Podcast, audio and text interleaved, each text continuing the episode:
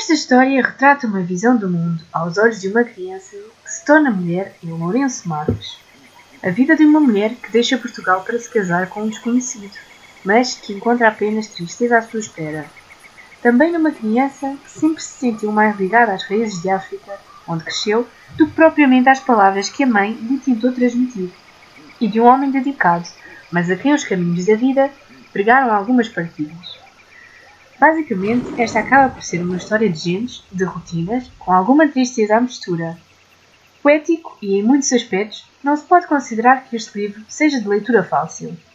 Além disso, não há propriamente uma linha temporal definida, sendo que o passado vai surgindo por entre as ocasiões do presente numa narrativa que varia entre diferentes tempos e, por vezes, entre personagens.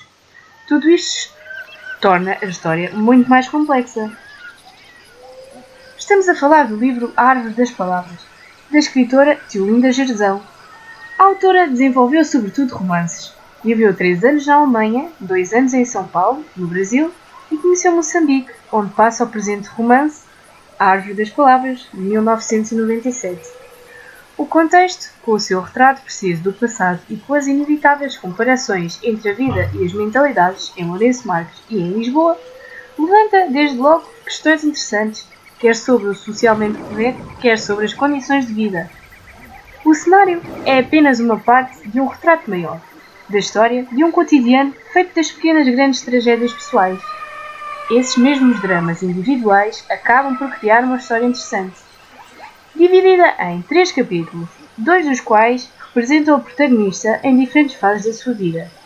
O livro invoca em cada parte uma experiência e um pensamento diferente este é, pois, um livro que, apesar do ritmo relevantemente pausado, cativa pela forma como, nas suas peculiaridades e complexidades, conjuga uma história pessoal com um retrato bastante preciso de um tempo e de um lugar.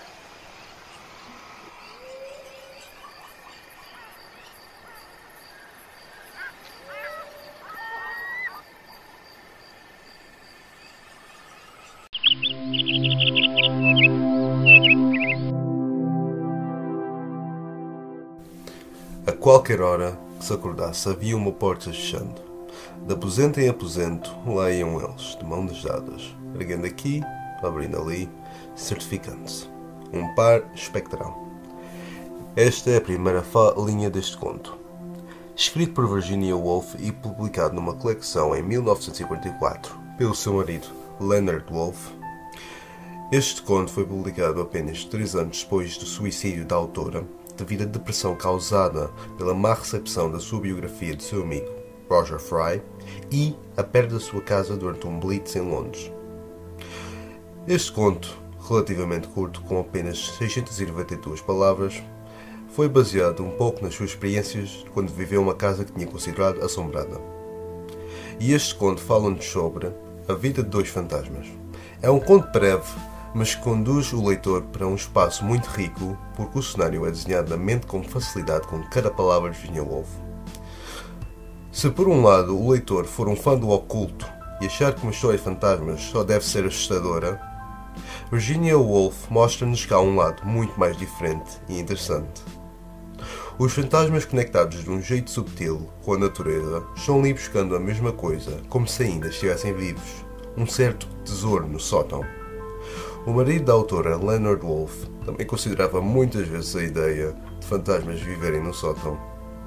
Era um pensamento que entretíamos bastante. Por isso, se é um fã do alto culto e quer experimentar uma versão diferente em histórias de fantasmas, aconselho em comprar este conto. Ou até a coleção.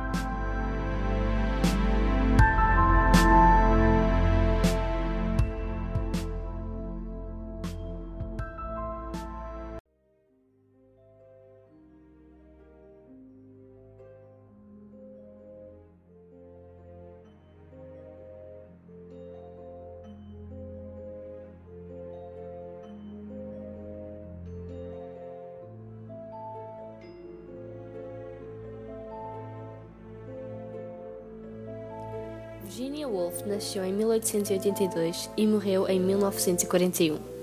Foi uma romancista, ensaísta e editora inglesa. Foi uma das principais escritoras do movimento modernista do século XX, pois era famosa por apresentar nas suas obras questões políticas, sociais e feministas. A Casa Assombrada e outros contos foi o livro que eu escolhi apresentar. O conto que dá título a este livro é considerado um dos mais curtos da autora. São apenas 692 palavras que relatam a vida de dois fantasmas. É um conto breve, mas que conduz o leitor para um espaço muito rico, pois o cenário é desenhado na mente com facilidade a cada palavra que Virginia Woolf coloca no seu texto. Se por um lado o leitor pode achar que uma história de fantasmas pode ser assustadora, o lado de Virginia mostra-nos que é muito diferente e mais interessante que isso.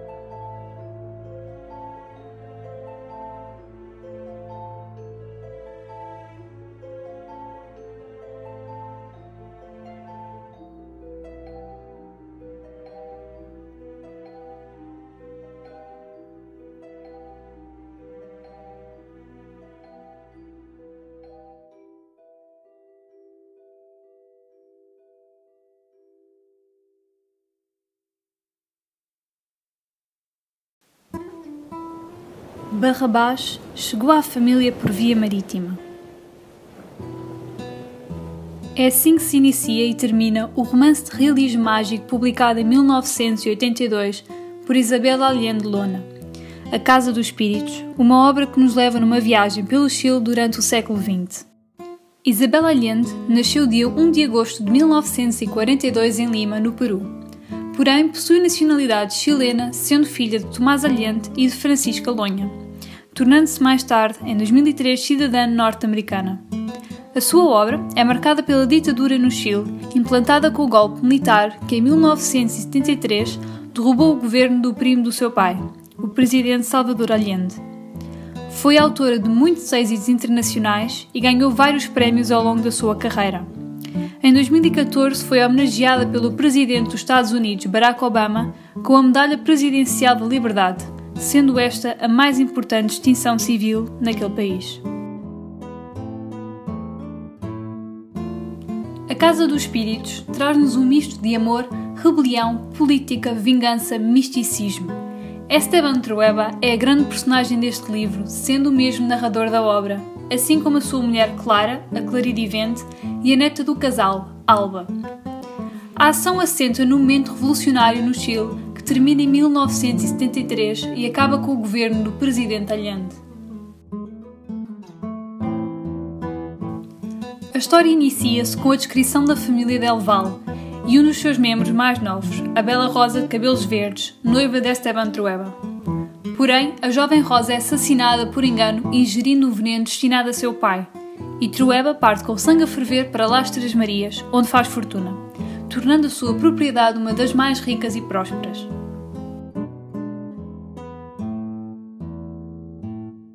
Volta para casa, por causa dos problemas de saúde da mãe, Esteban acaba por pedir em casamento Clara, a menina com poderes psíquicos e irmã da sua falecida Rosa.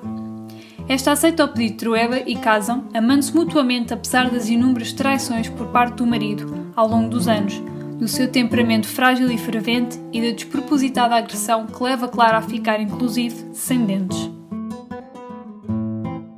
O casal tem três filhos, Blanca e os gêmeos Jaime e Nicolás. Blanca apaixona-se pelo filho do braço direito de seu pai, Pedro III Garcia, e os dois vivem uma paixão ardente e proibida, pois o patrão Trueba é contra as ideias revolucionárias de Pedro, que punham em causa a sua fortuna e, acima de tudo, a sua autoridade. Fruto do amor de Blanca e Pedro III Garcia, acaba por nascer Alba, que será a menina dos olhos do avô e uma das narradoras no final desta história. Uma obra rica, cheia de detalhes apaixonantes e descrições gráficas das estruturas que muitos tiveram de aguentar à mercê da política e do amor. É um livro capaz de colocar qualquer pessoa a viver dentro da história que neste se narra e certamente uma verdadeira joia da literatura latino-americana.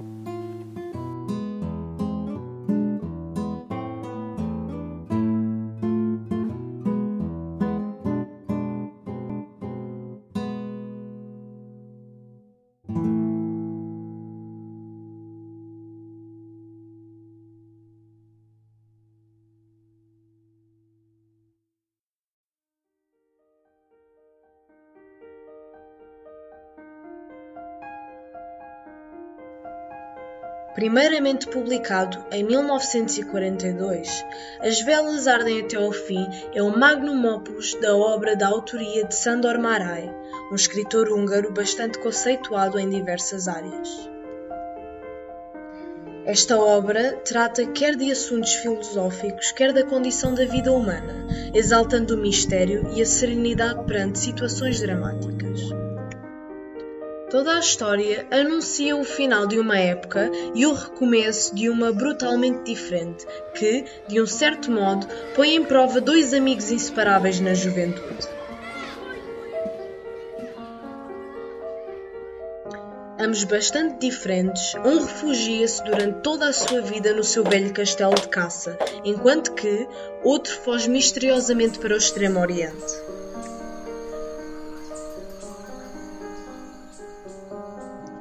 As personagens vivem à espera do momento em que se vão reencontrar, devido ao segredo escondido que os une de uma força singular.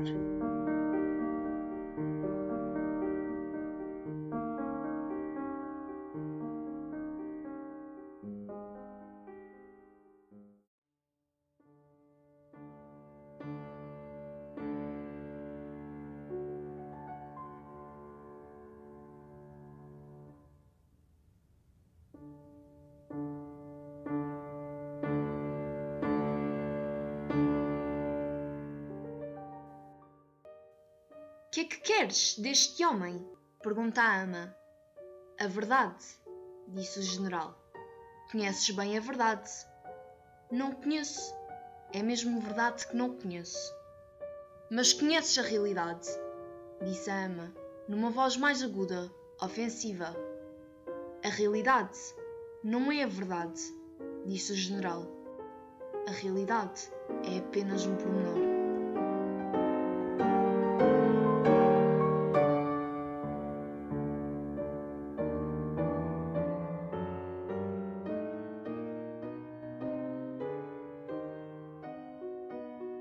Este é um certo do livro As Belas Ardem até ao Fim, Sandor Marai. Este é um livro que fala sobre a amizade entre Henrique e Conrad. 41 anos após se verem pela última vez, os dois amigos reencontram-se. Numa noite de tempestade, para um longo jantar, onde as velas ardem até ao fim. Há um segredo que os une e que os separou. Henrique, magoado e traído, quer respostas a perguntas que se foram formulando ao longo desses 41 anos. Henrique nunca conseguiu ultrapassar o sucedido. Viveu para questionar Conrad, porque sabia que este, um dia, iria voltar.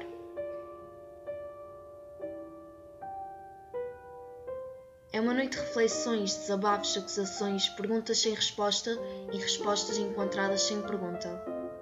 No diálogo entre estes dois homens, ficamos lentamente a conhecer os fatos do passado, desde o surgimento da amizade, enquanto crianças, até às razões que levaram, já em adultos, o afastamento e a separação.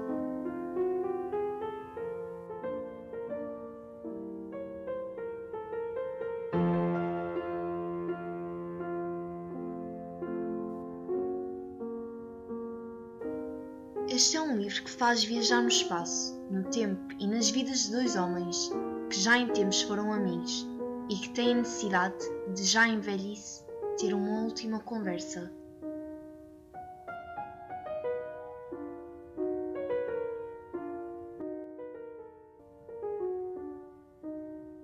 Acima de tudo, é um livro que mostra nem sempre são as palavras que respondem às perguntas, que às vezes são o silêncio e linguagem corporal que dão as melhores e mais verdadeiras respostas.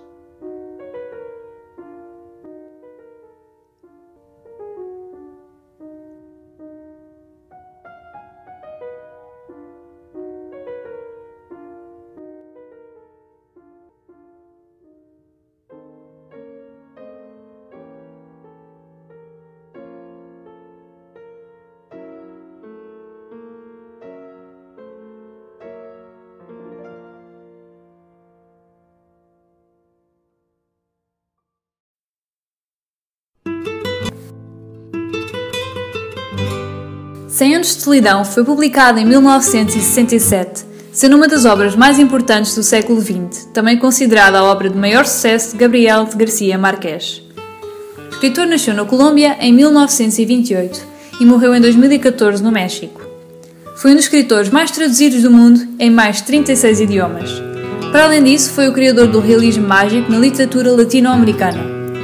Gabriel Garcia Marques ganhou o Prémio Nobel da Literatura em 1982. Esta obra aborda vários temas, tais como revoluções, incesto, corrupção e até loucura, e conta a história da família de Buendia ao longo de sete gerações em Macondo, uma cidade fictícia. O livro vai contando ao longo de várias gerações o que acontece com a família Buendia, que parece sempre estar em luta contra a realidade, o qual não lhes é muito propícia e lhes deixa à beira da destruição. A primeira geração desta família é formada por José Arcadio Buendia e Úrsula Iguaran, os fundadores de Macondo, que tiveram três filhos, José Arcadio II, Aureliano e Amaranta. Mais tarde adotam Rebeca. A partir desta família, a história desenvolve-se com a vinda das gerações seguintes. Em seguida, chegam à cidade de Cigantes com invenções fantásticas, e aí José Arcadio cria uma forte amizade com Melquedades. Com o avançar do tempo, muitos e muitos Buendias vão nascendo, a ponto de fazer o leitor perder de vista a árvore genealógica da família, pois os nomes repetem-se ao longo das várias gerações. O livro conta desde o começo até à queda desta família, muito bem representada pela trajetória do seu fundador, que antes era carismático e acaba na loucura. As pessoas nascem e morrem, vão embora e voltam ou permanecem na aldeia até aos seus últimos dias. O que têm em comum é justamente a solidão que sentem.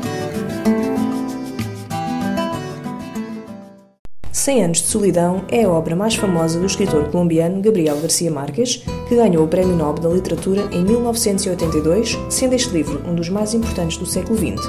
Este livro, que está inserido no género do realismo mágico, conta a história da família Buendia e da cidade de Macondo ao longo de sete gerações.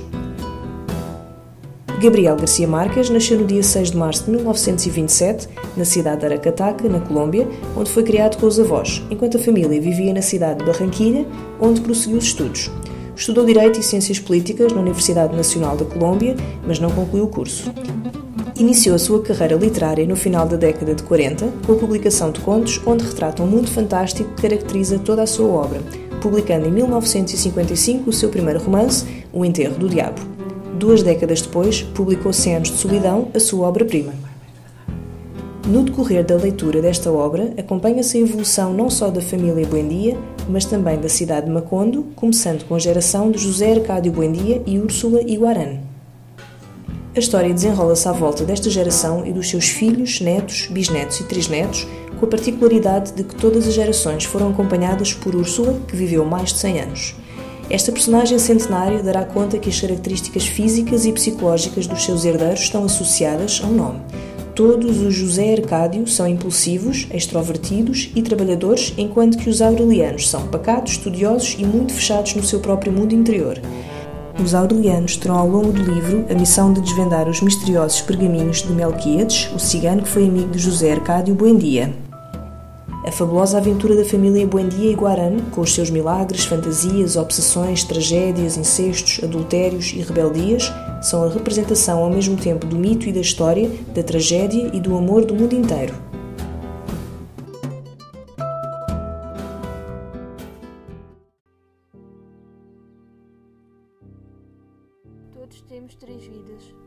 Vida pública, a vida privada e uma vida secreta. Esta foi uma frase de Gabriel Garcia Marques, o autor de 100 anos de solidão. Nascido a 6 de março de 1927 em Aracataca, Colômbia, foi um escritor, jornalista, editor, ativista e político colombiano, considerado um dos autores mais importantes do século XX, com mais de 40 milhões de livros vendidos em 36 idiomas. Ganhou o Prémio Internacional de Leitura em 1972 e o Nobel da Literatura de 1982, que inclui a sua obra mais famosa, Cem Anos de Solidão.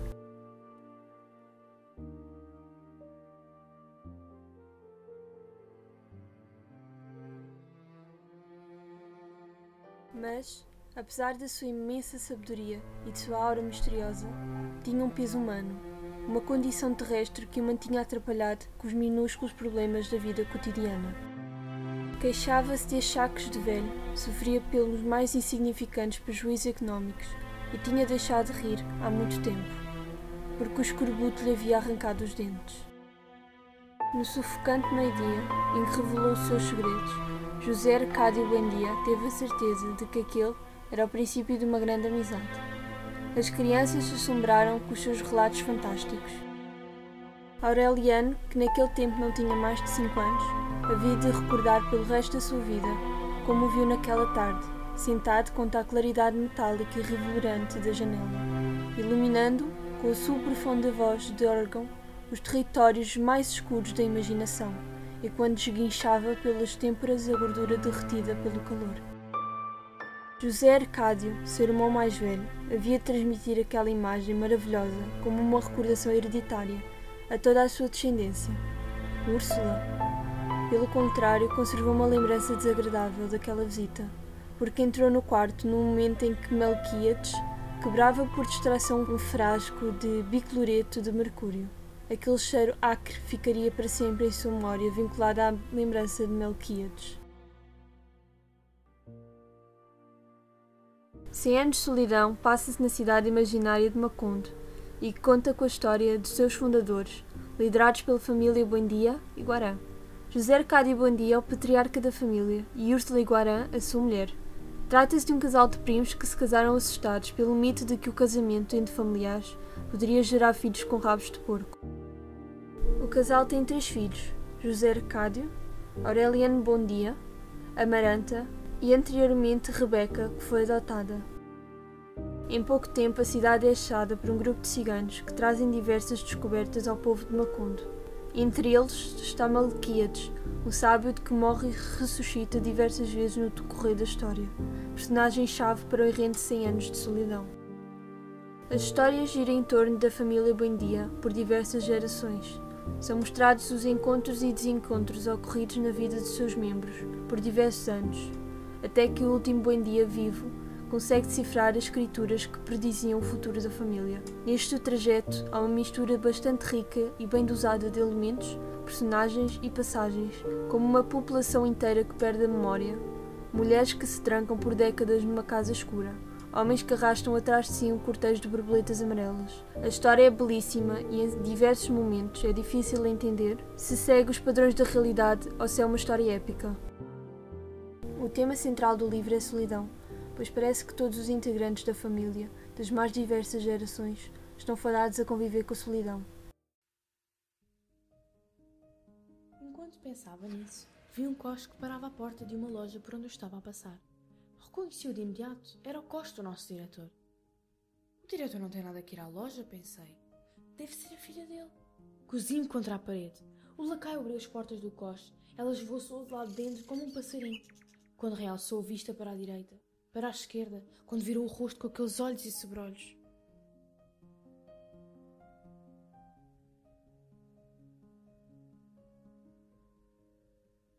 Citei um excerto do conto Diário de um Louco, que aborda a infelicidade de um funcionário público, inteligente e importante, Aksenti Ivanovic, que simplesmente enlouquece, criando um universo dentro da sua própria cabeça. Vários motivos o levam à loucura, porém, a paixão platónica por Sofia, filha do seu diretor, já prometida a um cadete, é o principal motivo. Para saber mais sobre ela, Accenti decide elaborar um plano para roubar algumas correspondências que pertencem à cadela de Sofia.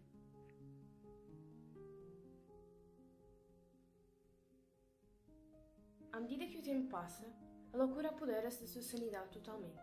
Tal é notório, por exemplo, em muitas das datas do diário que escreve, que se vão tornando estranhas. Como Artubro, a junção de março com outubro, ou declarar-se o rei de Espanha a 43 de abril de 2000. O funcionário decide anunciar essa boa nova, e é aí que se inicia o seu fim.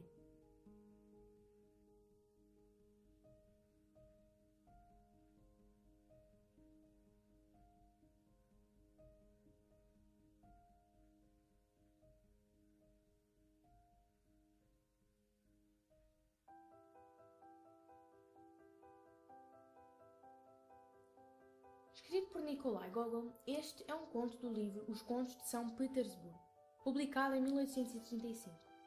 Nascido no Império Russo, num território atualmente pertencente à Ucrânia, a 20 de março de 1809, foi um homem repleto de preocupações místicas, religiosas e patrióticas.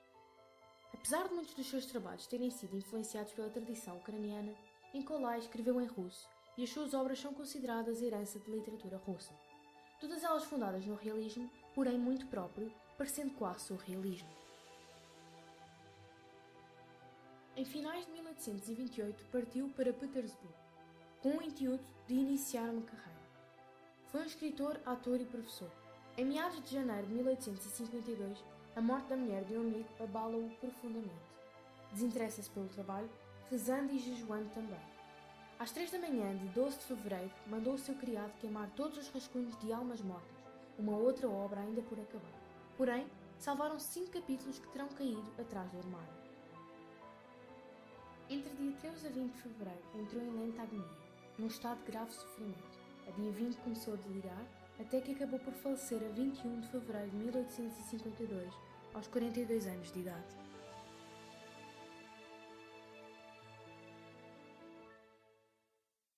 Numa cidade dos Estados Unidos, New Jersey, há uma rapariga, Kamala, que deseja muito tornar-se como a Capitã Marvel, a sua ídola, que pertence aos Vingadores, um grupo de super-heróis prontos a salvar o mundo.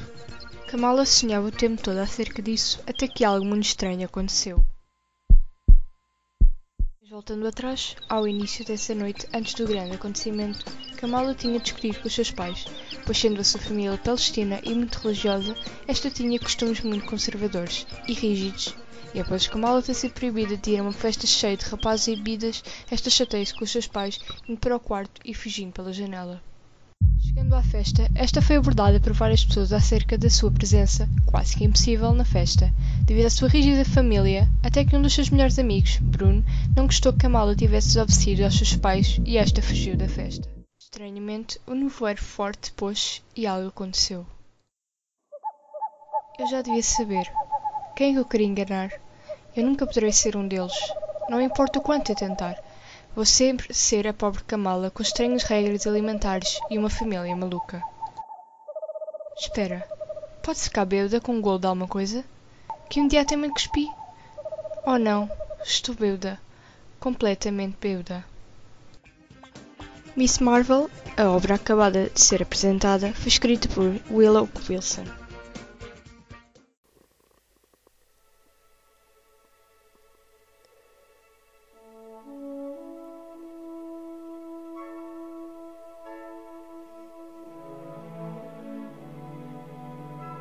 Estamos no primeiro quarto do século XX.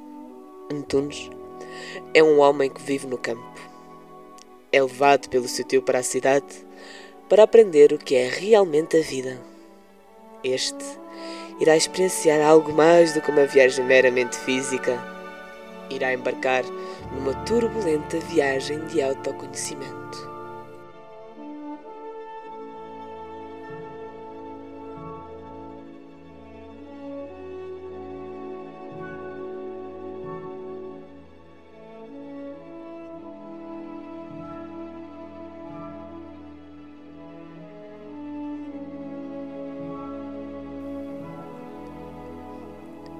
Para trás, ficará toda a sua vida, como até então a conhecia, nomeadamente a sua namorada com quem esperava vir a casar.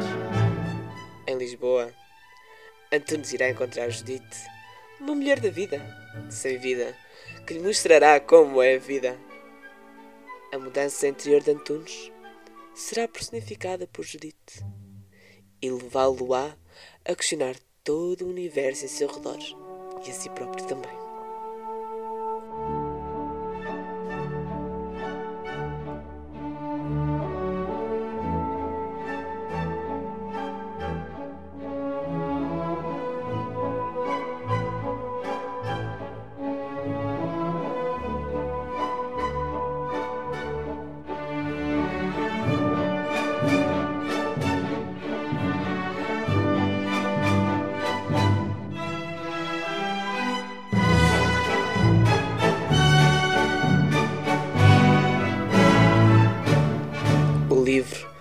Guerra, leva-nos a questionar uma série de assuntos, de temáticas do nosso próprio cotidiano. Através da escrita de Almada Negreiros, somos transportados para o universo de Antunes, que deixará de ser o dele e passará a ser o nosso. José Sobral de Almada Negreiros foi um artista português que se dedicou fundamentalmente às artes plásticas e à escrita, ocupando uma posição central na primeira geração de modernistas portugueses. Almada é uma figura ímpar no panorama artístico português do século XX. Este teve um papel particularmente ativo na primeira vanguarda modernista, com importante contribuição para a dinâmica do grupo ligado à revista Orfeu, sendo a sua ação determinante para que essa publicação não se restringisse à área das letras.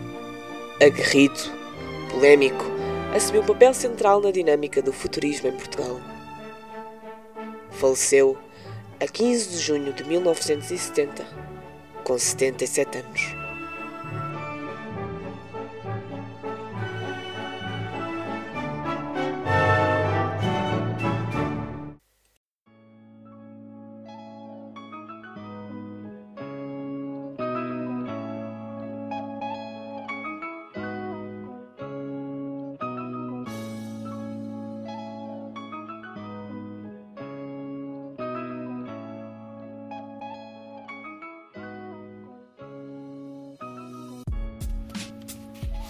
José de Almada de Negreiros nasceu em São Tomé em 1893.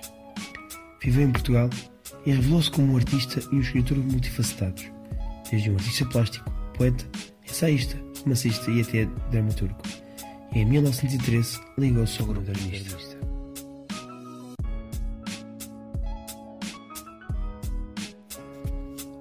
Utilizou sempre uma linguagem considerada mais elementar do que o seu desenho.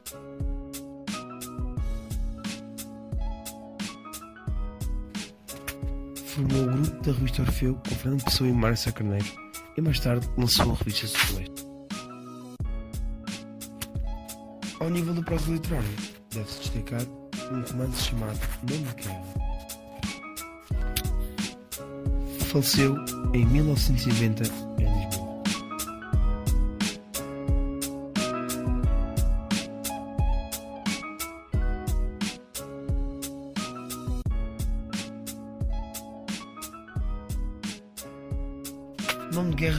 escrito em 1925 e é um romance de iniciação de um jovem proveniente de uma família abastada.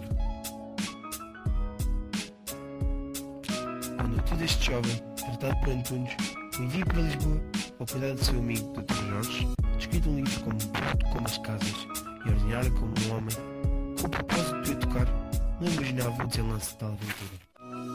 Apesar de, na primeira noite, Dr. Jorge ter ficado convencido da imortalidade dos seus préstimos, Antunes concluiu que o corpo nu de mulher foi o mais belo espetáculo que os seus olhos viram em dias de sua vida, decidindo-se a perseguir Judite.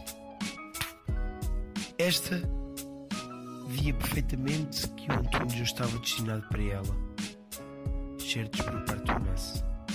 Mas não lhe faltava dinheiro, e dinheiro é o principal para esperar, para disfarçar, para mentir, para mentir a miséria e até a desgraça. Assim, se inicia a história deste jovem e Judite, que terminará com a prodigiosa e a desconcertante frase: Não te metas na vida alheia se não queres lá ficar. Esta edição do único romance de Almada Negreiros apresenta várias diferenças face às edições anteriores, uma vez que foi entretanto encontrado o manuscrito original desta obra no espólio da família, o que foi uma mais-valia para a nova revisão. O defronto com o original permitiu detectar várias fotos.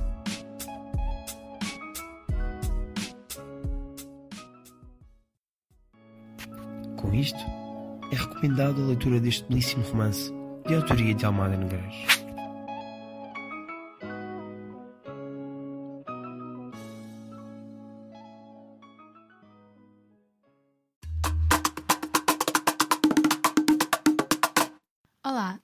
Muito bem-vindos a mais um podcast. Eu sou Daniela Costa e hoje vou apresentar a minha leitura mais recente de um livro de Luís Bernardo Roana. O autor nasceu em Moçambique em 1942 e escreveu vários contos que retratam o quadro económico e social do país com a colonização portuguesa. Quando tinha 17 anos, estudou jornalismo e em 1964 tornou-se um militar da Frente de Libertação de Moçambique. Tinha como objetivo libertar Moçambique de Portugal. Quando conseguiram a libertação do país, ele tornou-se funcionário do governo e presidente da Organização Nacional dos Jornalistas de Moçambique. Vou falar do seu livro de contos que se chama Nós Matámos o Continhoso. Foi publicado em 1964, em um contexto histórico no qual Moçambique passava por uma guerra pela independência de Portugal, e daí pode surgir alguns contos que vão para o lado da crítica política e social, como também da distinção de classe e do racismo.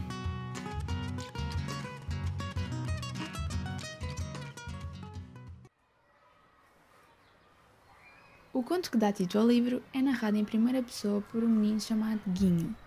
Na história temos um cão repleto de feridas pelo corpo, que nunca é acariciado por ninguém e é frequentemente hostilizado por outros cães, e é conhecido como o cão tinhoso. Correm boatos que esse cão atravessou vários países, fugindo de bombas, e por esse motivo está repleto de feridas. Este cão vive perto da escola de Guinho e existe uma aluna em especial que tem muito carinho por ele, inclusive divide o seu lanche com o cão tinhoso. Certo dia, o administrador decide que o veterinário deve sacrificar o cão. O veterinário não quis executar esta função e pede aos meninos da escola para o fazerem. Sabendo que as crianças gostam de dar uns tiros, resolve que será uma boa ideia lhes dar essa tarefa. No início, as crianças adoraram a ideia. Porém, conforme a narrativa avança, percebe-se que todos estão com medo de fazer isso ao pobre cão.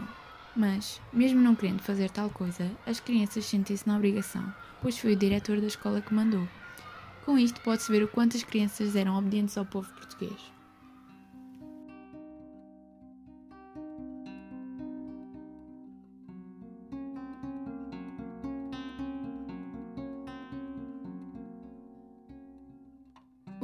Conto que vou falar chama-se As Mãos dos Pretos e também é narrado por um menino. E um dia o seu professor disse-lhe que as mãos dos pretos são mais claras do que o resto do corpo, porque ainda há poucos séculos os avós deles andavam com elas apoiadas ao chão, como os bichos do mato, sem as exporem ao sol e eles escurecendo o resto do corpo. Com isto, o menino fica chocado e vai conversar com várias pessoas para saber a sua opinião sobre o assunto, até que no fim a sua mãe lhe dá a resposta mais bonita que poderia ser dada.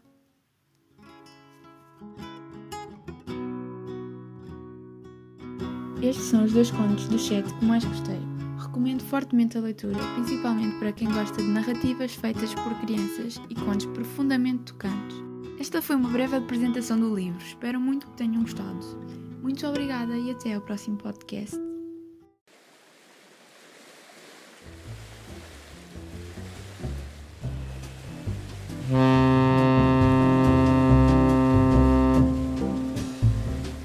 Grande navio vapor de passageiros que devia partir à meia-noite de Nova York para Buenos Aires, reinava habitual azafama e movimento de última hora. Hóspedes, vindos de terra, acotovelavam-se correndo de um lado para o outro para poderem acompanhar os seus amigos. Distribuidores de telegramas, com bonas de lado, atravessavam, disparados, os salões de festas. Malas e flores eram arrastadas, crianças subiam e desciam as escadas cheios de curiosidade, enquanto a orquestra tocava imperturbavelmente no espetáculo do convés. Começa assim esta novela, descrevendo o rebuliço do embarque, seguindo-se da apresentação de um dos personagens principais da história, Mirko Zetovic, campeão do mundo de xadrez, vedeta nos circuitos restritos como nos jornais do momento. Zetovic é um homem arrogante e pouco amigável, com talento mas sem maneiras, e quando se afasta do tabuleiro de xadrez, torna-se uma figura grotesca e quase ridícula. Quando os passageiros deste navio descobrem que a bordo segue-se com eles o campeão do mundo de xadrez, Rapidamente se forma um grupo de passageiros que procura testar os seus conhecimentos, jogando com o campeão, apenas para conhecer uma clamorosa derrota. É então que surge um misterioso e humilde passageiro, o Dr. B, que há de evitar a derrota dos cavalheiros perante o campeão sem maneiras. A partir deste momento, o Dr. B, um personagem misterioso, passa a ser protagonista e narrador de uma história que nos vai sendo revelada aos poucos por ele mesmo. Uma história de tortura e fuga nazismo que tem algo em comum com a vida do próprio Stefan Zweig, autor deste livro. Zweig, austríaco, fugiu à exceção de Hitler, refugiando-se em Inglaterra e posteriormente no Brasil. Este livro só seria publicado já depois do suicídio do escritor. Esta novela, escrita em plena Segunda Guerra Mundial, pode ser lida como uma metáfora desesperada em torno da questão do poder. Stefan Zweig acabou por não assistir à derrota de Hitler, suicidou-se em 1942, deixando uma nota com votos de que os amigos pudessem vir testemunhar dias melhores e ainda vislumbrar a aurora matinal após a longa noite. Eu, demasiado impaciente, confessa ao escritor, vou-me embora antes. O livro de que falo é a novela de xadrez, de Stefan Zweig.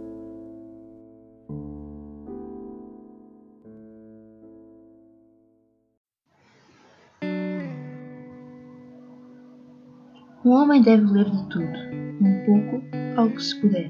Não se lhe exija mais do que tanto, visto a corteza das vidas. O ano da morte de Ricardo Reis conta a história deste famoso heterónimo de Fernando Pessoa. Fernando Pessoa morreu em 1936, mas nem todos os seus heterónimos morreram na mesma data. Alberto Queiro já havia falecido há 20 anos, já Ricardo Reis e Álvaro de Campos continuaram vivos. Ao saber de morte de Pessoa, o personagem principal do romance, Ricardo Reis, volta do seu exílio com 16 anos no Brasil. Apenas vem hospedando-se num hotel de Bragança e começa a travar novas relações com o gerente, o carregador de malas, a os hóspedes, o guarda real, entre outros. No entanto, a mais interessante relação deste Ricardo Reis, sem um propósito definido, é com o fantasma de Fernando Pessoa, Pouco depois de Reis ter ido ao túmulo de Pessoa, é visitado pela aparição do amigo, o qual lhe conta que apenas poderão conversar por nove meses, pois depois disso não poderá mais sair do cemitério. A partir daí, Saramago vai especulando pouco a pouco as consequências e os desdobramentos das escolhas de Reis, sempre expondo a sua narrativa irónica e envolvente.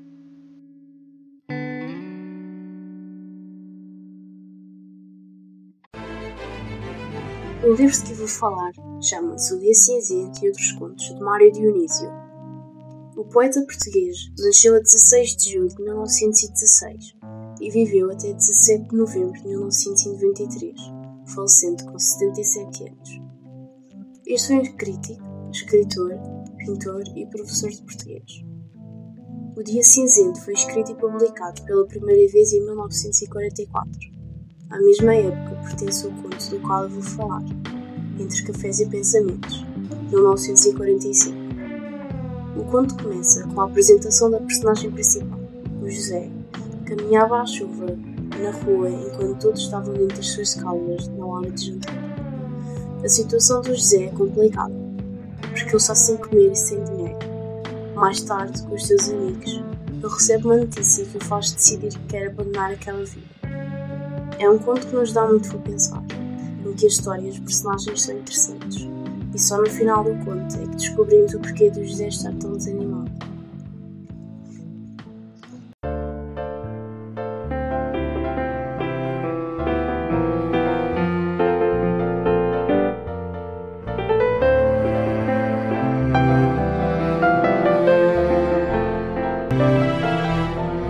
Considerado pelos críticos como um dos escritores mais influentes do século XX, Kafka nasceu dia 3 de julho de 1883 em Praga. Morreu dia 3 de junho de 1924 em Áustria. Temas de alienação, brutalidade física e psicológica, conflito entre pais e filhos, personagens com missões aterrorizantes, labirintos burocráticos e transformações místicas são temas recorrentes nas suas obras. Sofreu por ser judeu, sentindo que era essa uma característica que nada tinha a ver consigo, apesar dos críticos afirmarem que influenciou a sua escrita. apenas algumas das suas obras foram publicadas durante a sua vida. As coleções de contos, considerações e um médico rural, e contos como a Metamorfose em revistas literárias. O poeta Winston Howden chamou Kafka o Dante do século XX. O processo conta a história de Joseph K., que acorda certa de manhã e é processado e sujeito a um longo e incompreensível processo por um crime não especificado. 238 páginas, 10 capítulos, traduzido por Maria Fabião, editora Europa América. O processo de Kafka é um desafio à interpretação racional. É uma obra que toca os limites do pensamento. O leitor segue o drama de Joseph K. narrado nesta obra desde a sua prisão até ser executado, sem chegar a saber porquê. Depois demonstrou esse processo, que o leva a já não saber se é inocente ou culpado. Uma obra em que o absurdo é levado a insuspeitados extremos, na recriação do universo fantástico, tão estranho na realidade, descrita como pela minuciosa descrição e pela exatidão de algumas imagens. Capítulo 1 Alguém deve ter difamado Joseph K., pois numa linda manhã foi preso sem ter cometido qualquer crime. A cozinheira da sua senhoria, que levava sempre o pequeno almoço às 8 horas, não apareceu nessa ocasião. Nunca tal acontecera. Aguardou um pouco mais, deitado, observando da sua almofada a velhota da casa em frente, que parecia espreitá-lo com uma curiosidade invulgar. Então, irritado e com fome, tocou o capim. Bateram imediatamente à porta um homem que eu nunca vira. Entrou em casa, no seu quarto. Era magro e, no entanto, bem constituído. Vestia um fato preto, justo ao corpo, com uma série de pregas, algibeiras, fivelas, botões e um cinto, tal como um turista, o que lhe dava um aspecto prático. Embora ninguém pudesse adivinhar para que servira tudo aquilo. Quem é o senhor? Indagou Kay. Contudo, o homem ignorou a pergunta, como se o seu aspecto não necessitasse explicação.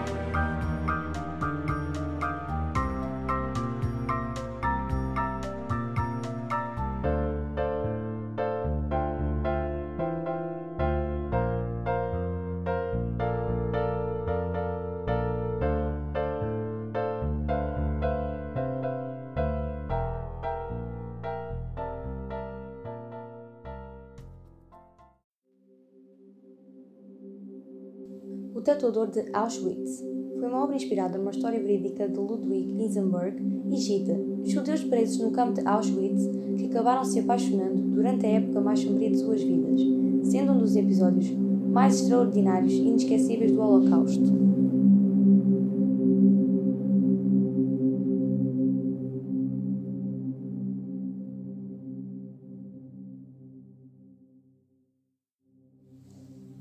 Ludwig, conhecido como Lal, é mandado para Auschwitz-Birkenau em 23 de abril de 1942.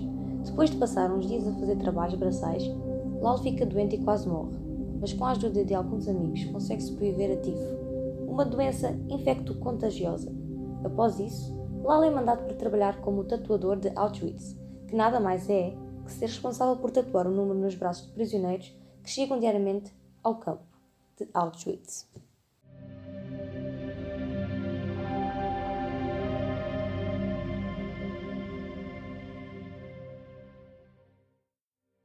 As tatuagens precisavam de ser refeitas após um período de tempo, pois iam desaparecendo dos braços dos prisioneiros, e foi em um dia assim que Lal encontrou Gita.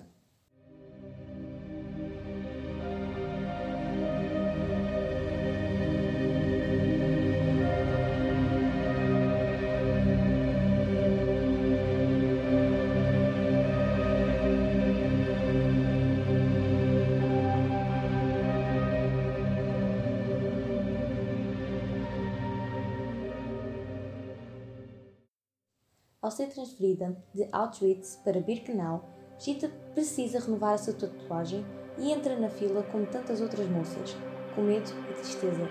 Mas ao vê-la, Lala apaixona-se e decide que a vai conquistar e que fará de tudo para que um dia os dois consigam viver felizes fora daquele local horrível. Lau, apesar de todos os horrores que era obrigada a presenciar todos os dias, apesar do medo de perder a sua amada, sempre se mostrava otimista e tentava ao máximo manter a sua dignidade.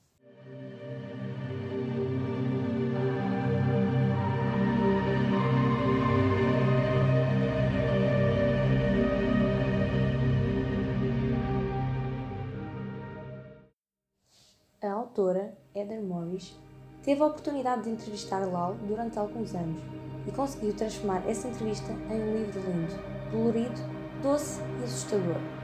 Essa apresentação mudou a vida de ambos e deu lugar ao nascimento desta história, verídica, mais do que Ludwig, o tatuador de Auschwitz, gostaria que tivesse sido.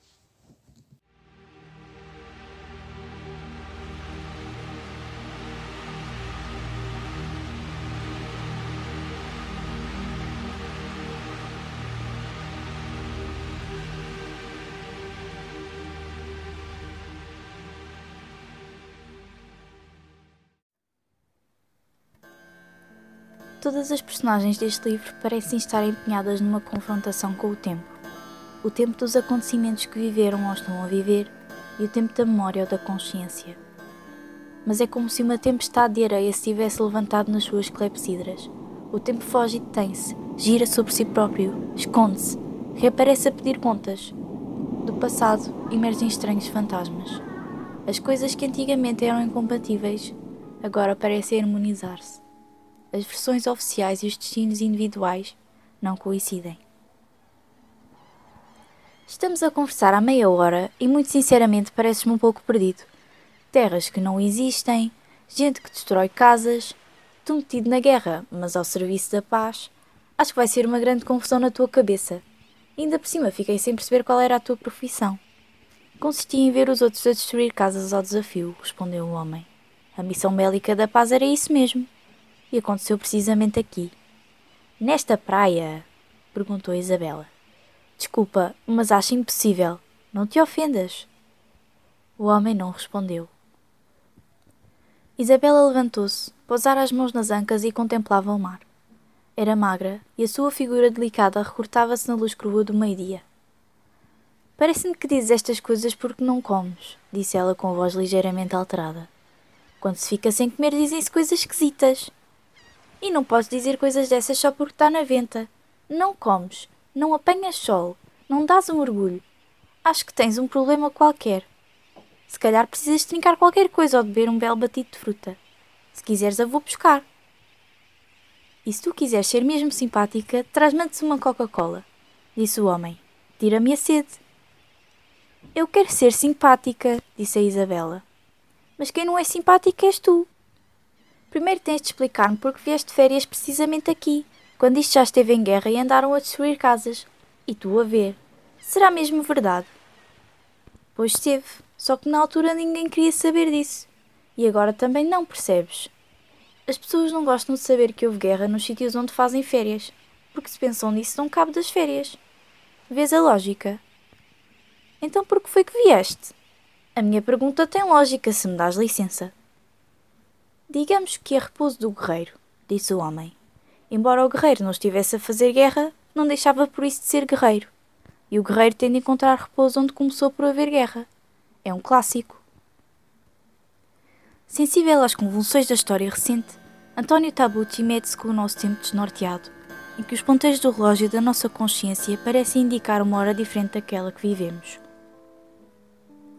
Tabucci, escritor italiano, Nasceu em Pisa em 1943. Durante os seus anos de universidade viajou pela Europa e numa dessas viagens encontrou o poema Tabacaria em Paris, assinado por Álvaro de Campos, um dos heterónimos de Fernando Pessoa. A partir dessa leitura, intuiu o objeto do seu interesse intelectual, sendo nomeado professor de Língua e Literatura Portuguesa em Bolonha em 1973. Ao visitar Lisboa, apaixona-se pela cidade do Fado e pelo país como um todo adotando a nacionalidade portuguesa em 2004. Tabucci falece na cidade em 2012. Uma das suas obras tem o nome de O Tempo Envelhece Depressa, uma coleção de histórias sobre a passagem do tempo. A diversidade geográfica destes contos é grande, passando por França, Rússia, Alemanha, Itália e outros. E apesar de Portugal não se apresentar como local físico, está sempre implícito na escrita em referências aos personagens.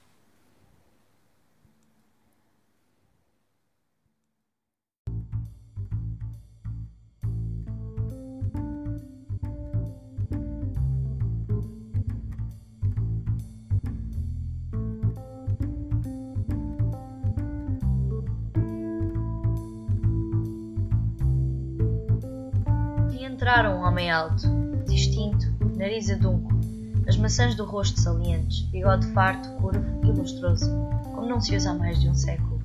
Os olhos, pequenos e brilhantes, pareciam apoderar-se de todas as coisas. Vestia um fato azul de corte antiquado, que no entanto lhe ficava bem, e segurava na mão esquerda uma pasta em cavalo. Este excerto foi citado do livro O Vendedor de Passados, de José Eduardo Agualusa, um romancista, contista, cronista e autor de literatura infantil, nascido na cidade de Ruamo, em Angola, a 13 de dezembro de 1960. Em O Vendedor de Passados, Agualusa conta a história de Félix Ventura, um albino que vive na cidade de Luanda tem como profissão inventar passados gloriosos aos seus clientes. Pessoas de alta sociedade, como prósperos empresários, políticos e generais, que têm o futuro assegurado. No entanto, falta-lhes um bom passado.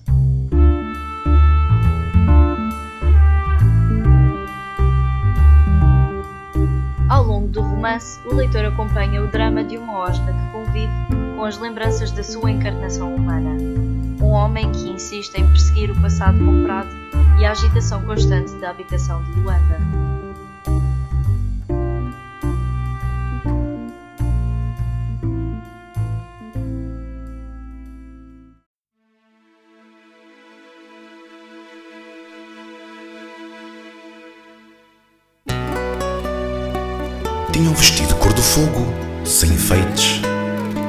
Moldava todo o corpo franzino e sólido como se ao mesmo tempo o cobrisse e o desnudasse.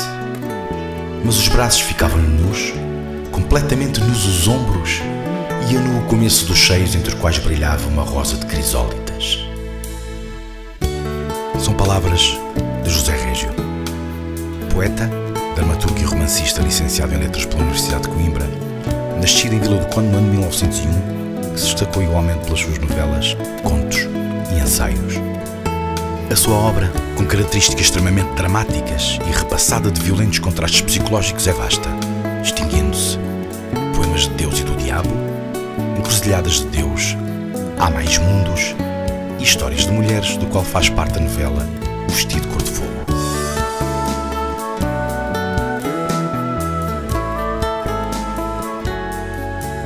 Tudo começa quando o narrador, um jovem provindo de uma família tradicional burguesa e acabado de se formar em medicina, procura num casamento a estabilidade e felicidade ideal dentro dos moldes sociais em que fora criado.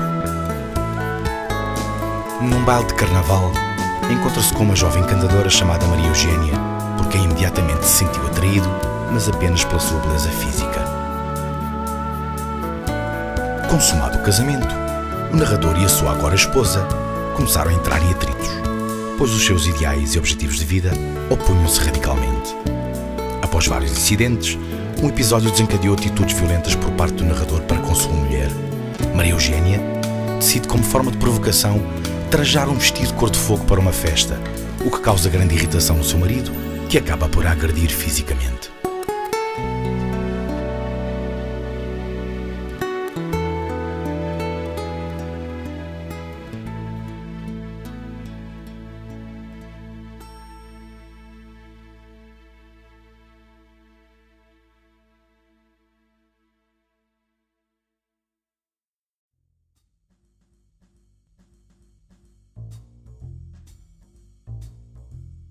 Cidade de York, no ano de 1632, originário de uma boa família, mas estrangeira no país. O meu pai, natural de Bremen, dedicou-se ao comércio em ele. onde adquiriu uma fortuna muito confortável. Mais tarde, retirou-se dos negócios e foi viver para York, onde casou com a minha mãe. Começa assim o livro escrito por Daniel Defoe, que conta a história de Robin Crusoe, um jovem marinheiro inglês que um dia decide seguir o seu caminho e partir numa aventura sem avisar ninguém. Embarca então no navio, que acaba sendo alvo de uma tempestade, e naufraga. Toda a tripulação morre, exceto o jovem Crusoe.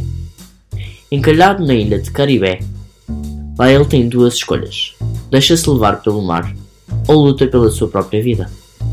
Procura então mantimentos no navio naufragado.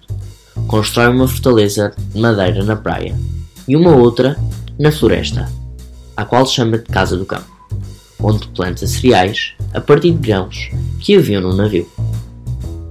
Fez também todas as suas ferramentas, mesas, cadeiras e tudo o que precisava para sobreviver. Durante 25 anos de solidão absoluta, Robinson encontra então outros valores éticos na sua vida, como a religião, onde passa a maior parte do seu tempo a ler a Bíblia que havia encontrado no navio naufragado. Cheguei por fim a outra cena da minha vida. Certa vez, perto do meio-dia, quando ia visitar a canoa, surpreendi-me de um modo estranho ao descobrir na areia um vestígio recente de um pé descalço. Parei de repente como feno, com um raio como se tivesse visto alguma aparição. Depois de anos e anos, veio uma descoberta. Robinson descobre uma pegada e então apercebe-se que não está sozinho na ilha. Descobre então uma tribo de canibais e destes canibais consegue domesticar um. Deu o nome de Sexta-feira. Ao princípio, tenta voltar às suas origens sociológicas e escraviza o homem.